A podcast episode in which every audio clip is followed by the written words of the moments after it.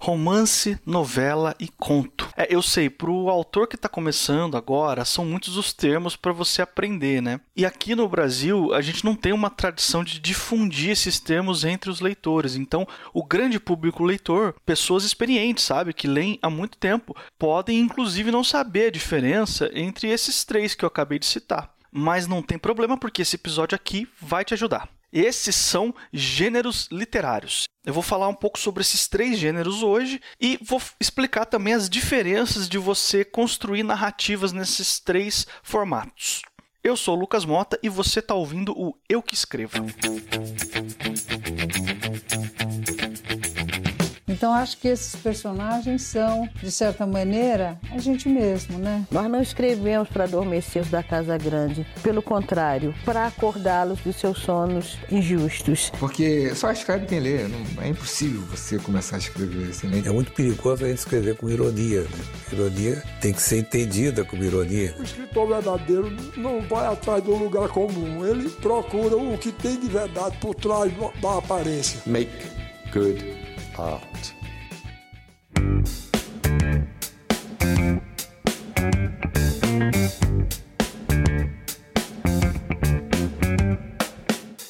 Olha só, se você está chegando de paraquedas aqui nesse podcast de escrita, eu quero te convidar a assinar o feed do podcast. A gente está disponível em qualquer agregador. É só procurar lá por Eu Que Escreva no agregador da sua preferência. A gente está inclusive no Spotify. Se por alguma razão você não conseguir encontrar a gente lá, Aí na descrição do episódio, no finalzinho, tem um link pro feed do Anchor, né? Lá você vai encontrar a gente cadastrado nas principais plataformas e um endereço RSS completo para você copiar e adicionar manualmente aonde você quiser.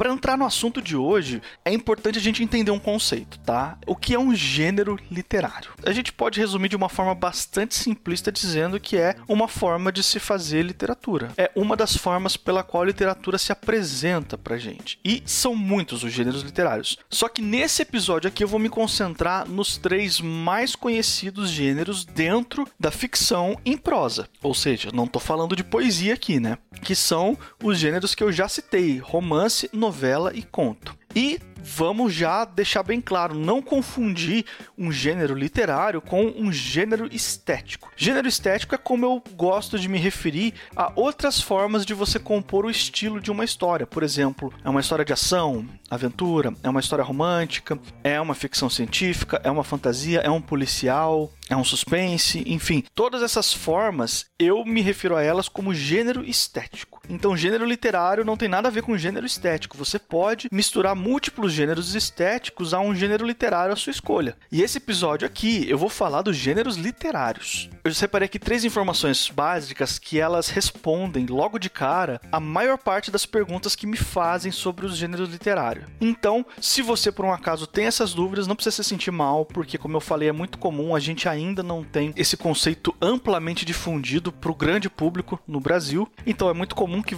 não se saiba mesmo, não tem nada demais, estamos aqui para aprender, né? Mas a primeira coisa que eu tenho para dizer é que um romance não é necessariamente uma história romântica, certo? Então isso aí é uma confusão muito comum que as pessoas fazem. Ah, eu não gosto de romance porque eu não gosto de história romântica. Não, romance é outra coisa, tá? Eu já vou explicar melhor o que é um romance, mas uma história romântica ela pode ser apresentada em formato de romance, sim. Mas um romance não necessariamente tem uma história romântica, ok?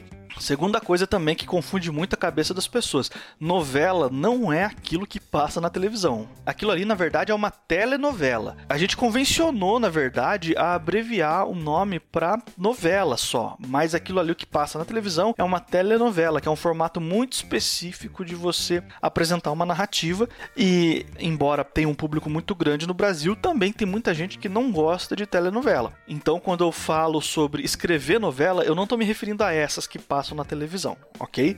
Vamos tirar isso do caminho também. E por último, uma das maiores lendas que autores iniciantes acreditam. E também já quero acabar com isso para que você saiba a verdade logo de cara onde é que você está se metendo, tá bom? Contos não são mais fáceis de se escrever. Eu vou me aprofundar mais sobre isso ainda nesse episódio, tá? Mas já fica aqui a informação. Não é porque você escolheu fazer um conto que vai ser mais fácil de escrever por causa disso.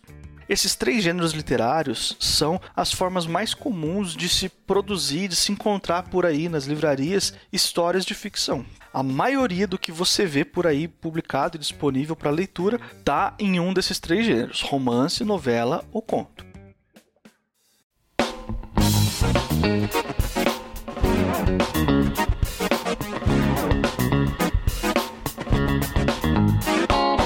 Existe uma, uma definição mais clássica barra acadêmica do que, que seria um romance e do que, que seria uma novela, né? Em geral, as pessoas acreditam que o conto é uma narrativa curta, o romance é uma narrativa longa e a novela é uma narrativa meio termo, é uma coisa que está no meio do caminho entre o conto e o romance. De certo modo, isso é verdade, mas vamos dar uma olhada aqui no que mais que a gente pode falar sobre esse assunto. Essa definição mais clássica de romance e novela, na verdade diz outra coisa. Ela faz uma análise de não do tamanho, não, não do tamanho da história, não do número de páginas que a história tem, e sim da estrutura que ela apresenta. Seguindo essa definição clássica, uma novela seria um conflito único no qual a história gira, certo? Você tem ali o começo, meio e fim da história e um único conflito a ser resolvido ao longo dessa história. Por isso tende a ser uma narrativa mais curta do que um romance.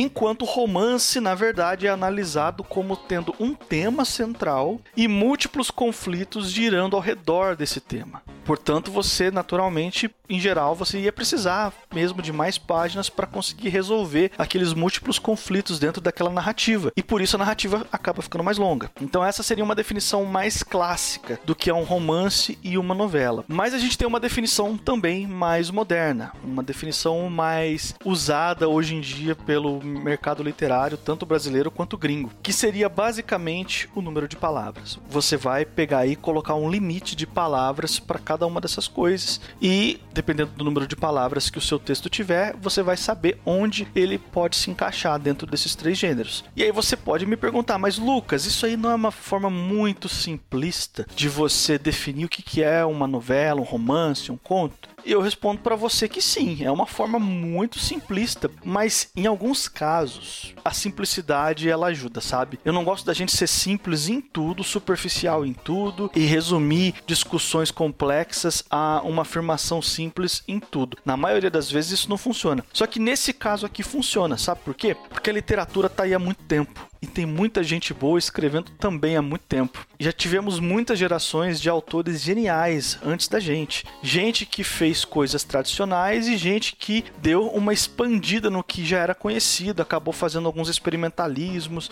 e mudou um pouco da estrutura. Enfim, se a gente seguir as definições clássicas de novela e romance, a gente acaba deixando de fora algumas coisas, entendeu? A gente acaba vendo que certos livros, certas histórias não vão caber em lugar nenhum. Então, então, para a gente abarcar todo mundo, para a gente conseguir levar em consideração tudo que é feito, não importa o quão experimental seja, eu gosto de usar esse conceito de número de palavras. E não sou só eu que prefiro assim, não, tá? Muita editora faz isso, muitos prêmios literários usam esse mesmo critério, então é uma forma bastante válida de você encarar os gêneros literários pelo número de palavras, certo? E aí eu vou entrar numa outra observação aqui também. Esse número de palavras também não é um negócio escrito na pedra, não é uma, um tratado internacional que todo mundo assinou e concorda que esses gêneros têm esses números de palavras e pronto. Isso pode variar um pouquinho, dependendo do lugar, dependendo de editais e de regras de onde você estiver participando com o seu texto, enfim. Via de regra, na maioria das vezes,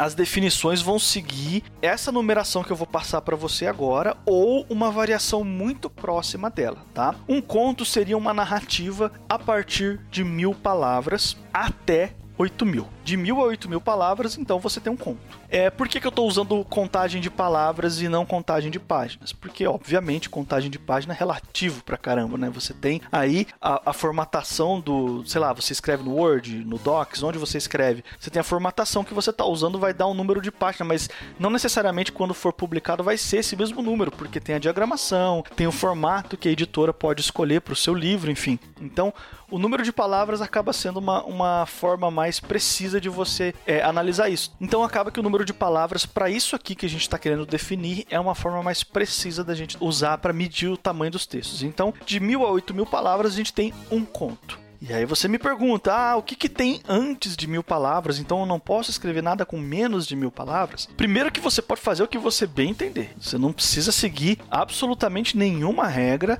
A arte funciona assim. A gente tem certas, entre aspas, regras, mas isso é só até alguém ter a criatividade e habilidade o suficiente para quebrar essas regras e ainda assim criar algo interessante. Então, você faz o que você quiser. Só que não existem só esses três gêneros literários que eu tô falando: conto, novela e romance. Tem vários outros. Eu escolhi os três mais famosos, os mais usados, para explicar nesse episódio. Em episódios futuros aqui do Eu Que Escreva, eu posso me aprofundar em outros gêneros também, pra gente ver a diferença e as, e as outras possibilidades.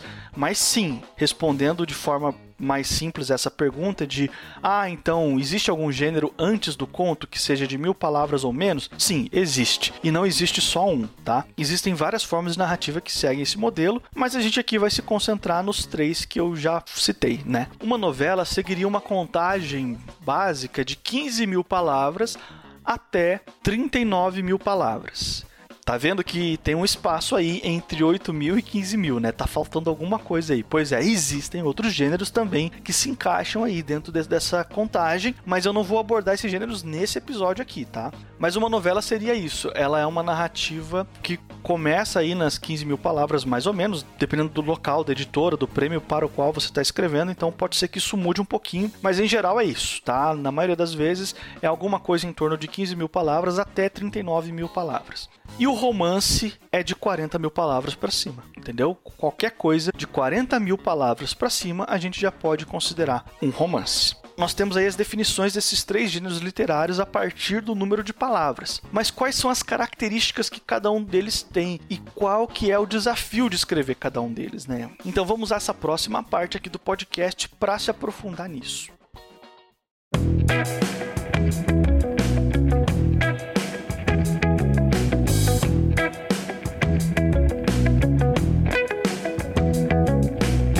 conto é uma narrativa curta, então você sabe que você tem um número reduzido de palavras para resolver uma história. E essa história, a não ser que você esteja indo por um caminho mais de experimentação, em geral ela vai precisar funcionar como uma história, uma narrativa com começo, meio e fim. Não interessa se você vai fazer isso de forma linear ou não. E precisa ser suficiente esse número de palavras para você resolver essa história. Pelo tamanho que um conto pode ter, então você já sabe que não é viável você escrever uma história com 20 personagens, por exemplo, e resolver isso em menos de 8 mil palavras. Já fica complicado. Né? O ideal é você escolher um núcleo reduzido de personagens. Aí uns dois personagens, três personagens. Assim, se você quiser dar uma esticada até uns quatro ou cinco, assim, dá para você resolver um conto dessa forma. Fica difícil, mas dá a minha recomendação para você, principalmente para você que ainda não domina a escrita de conto, é fique com um número reduzido de personagens. Use até três, porque senão você perde o controle muito rápido do que está acontecendo, sabe? Além do número de personagens reduzido de um conto, você também vai ter que ter um conflito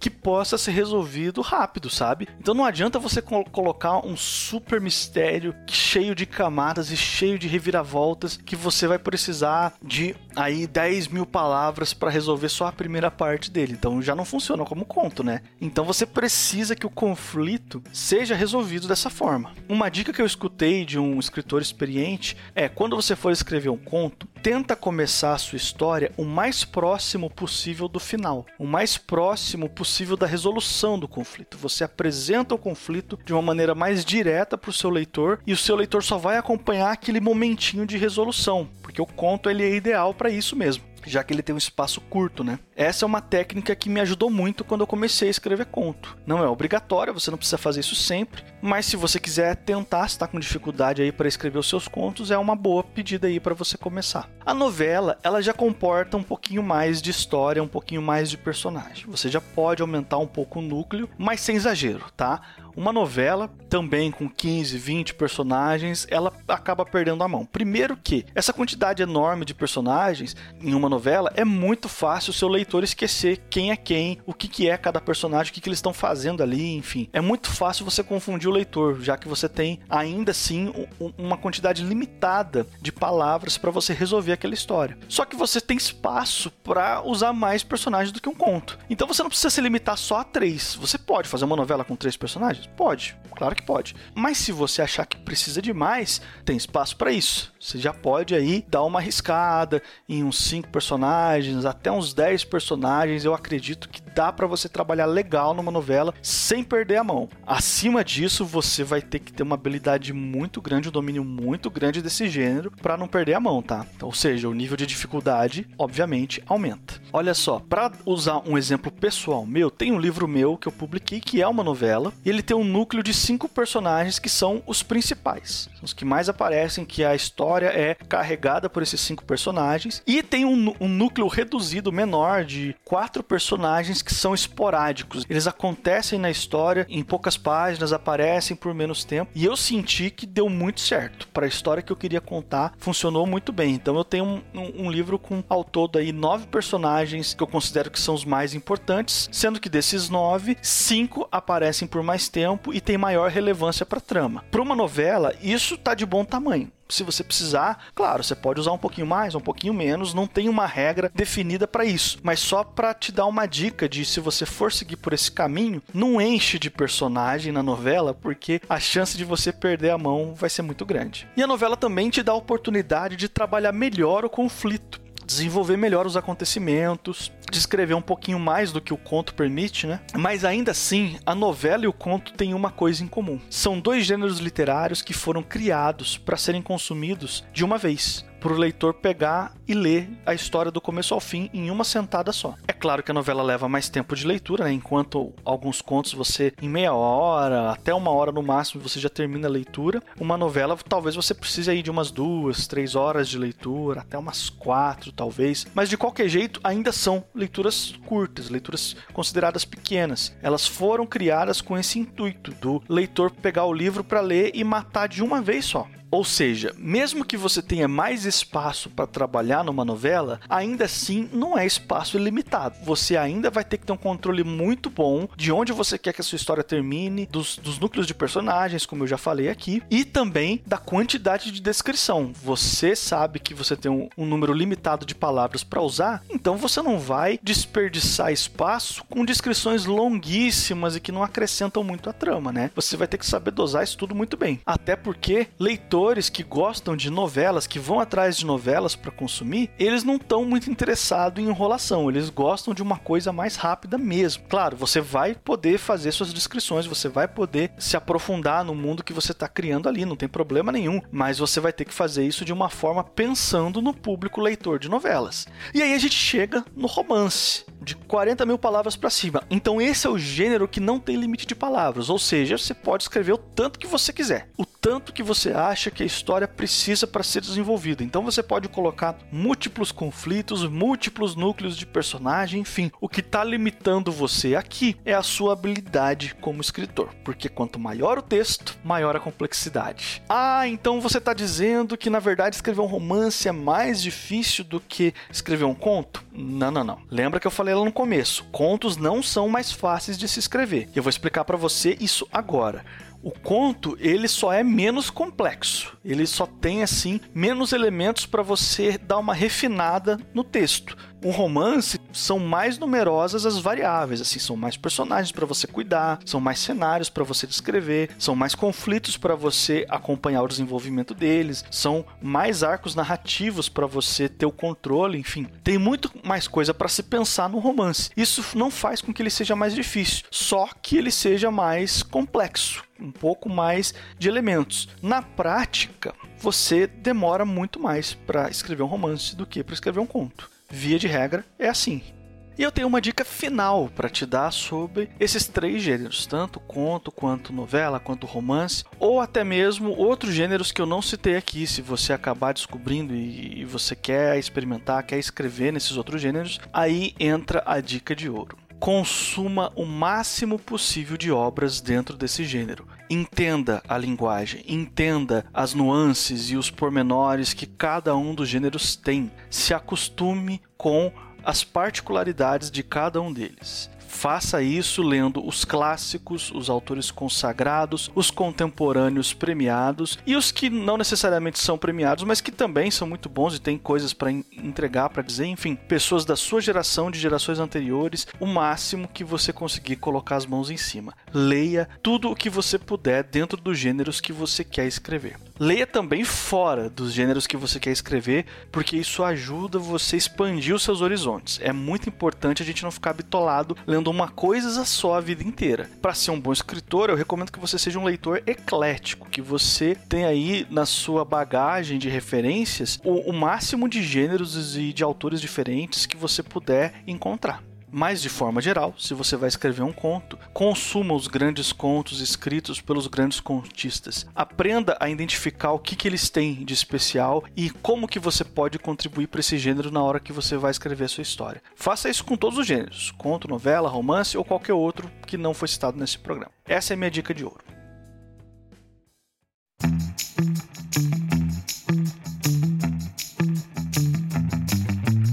Ok, hora da pergunta. Para quem tá chegando agora e não sabe, todo episódio aqui eu respondo uma pergunta enviada por algum ouvinte. Se você quiser participar, você pode mandar a sua pergunta para euqueescreva@gmail.com e coloca no assunto do e-mail a palavra pergunta. Assim eu sei que você quer participar de algum dos programas futuros aí, mas fica tranquilo que o padrão aqui do podcast é que as perguntas sejam anônimas. Eu nunca cito o nome das pessoas que mandam as perguntas, a não ser que elas peçam para ser citadas no corpo do e-mail. Se você não falar nada, o padrão é que a pergunta vai vir anônima. Só que a pergunta de hoje não é anônima porque a pessoa pediu para ser citada, ela quer participar. A pergunta foi enviada pelo Caio Bogoni. Ele ouviu o episódio número 1 que eu postei falando sobre o medo que os escritores iniciantes têm de ter que alterar o texto e ele fez uma pergunta relacionada a esse episódio. Então, como eu acho que é uma pergunta que é muito recorrente, eu recebo muito esse tipo de pergunta também de outras pessoas. Então eu achei que era legal trazer ela para cá para o podcast para